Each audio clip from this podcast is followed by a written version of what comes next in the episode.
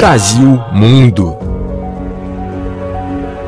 O sonho do Oscar nesta época do ano se torna uma corrida contra o tempo e contra o poder e a influência dos grandes nomes da indústria cinematográfica. A maior e mais badalada premiação do cinema mundial é conhecida por louvar a melhor produção, mas ajuda quem tem mais contatos, faz o melhor lobby e, basicamente, tem mais recursos para investir nas caras campanhas, de poder levar aos mais de 10 mil membros da academia, pelo menos, a vontade de assistir aos filmes. A RFI conversou com quatro diretores brasileiros que estão nesta jornada para, em um primeiro passo, estamparem seus nomes na seleta lista dos indicados ao Oscar. Eles já conquistaram o direito de serem elegíveis para a premiação, cumprindo uma série de pré-requisitos. A Ali Munitiba concorre com o Deserto Particular, a produção que já levou o prêmio de público em Veneza está na lista com produções de outros 92 países.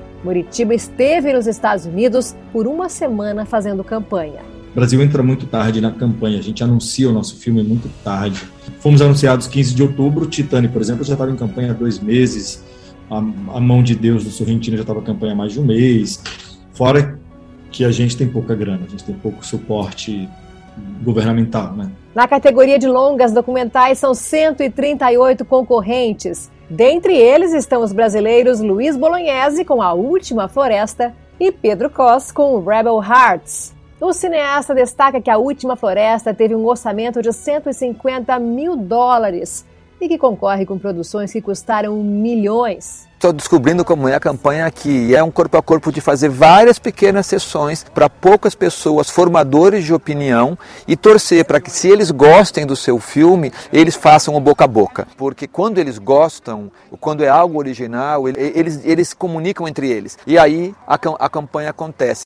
César Cabral tem Bob Cuspe, Nós Não Gostamos de Gente na lista dos 26 longas de animação que concorrem à estatueta. Diferentemente das categorias de documentários e filme internacional, para a longa de animação, apenas no dia 8 de fevereiro sai a primeira seleção, direto com a lista dos cinco indicados ao Oscar, o que dá um pouco mais de tempo para a campanha.